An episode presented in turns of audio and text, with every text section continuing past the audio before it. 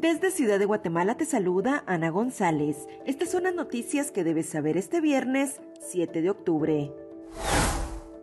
Congreso de Perú niega permiso a presidente Pedro Castillo de viajar a Europa.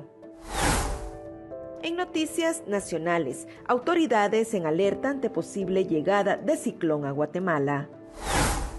Rescatan a niño de 5 años que era abandonado en las afueras de su vivienda en Escuintla procesan a dos policías por secuestrar a un hombre para exigirle dinero a cambio de su liberación.